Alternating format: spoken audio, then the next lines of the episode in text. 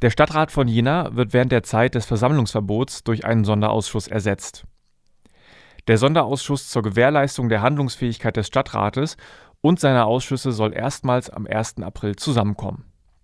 Entschieden werden dort aber nur dringende Angelegenheiten. Die Einsetzung des Sonderausschusses war notwendig geworden, weil der Stadtrat sich wegen des geltenden Versammlungsverbots derzeit nicht treffen kann und Eilentscheidungen durch den Oberbürgermeister vermieden werden sollen.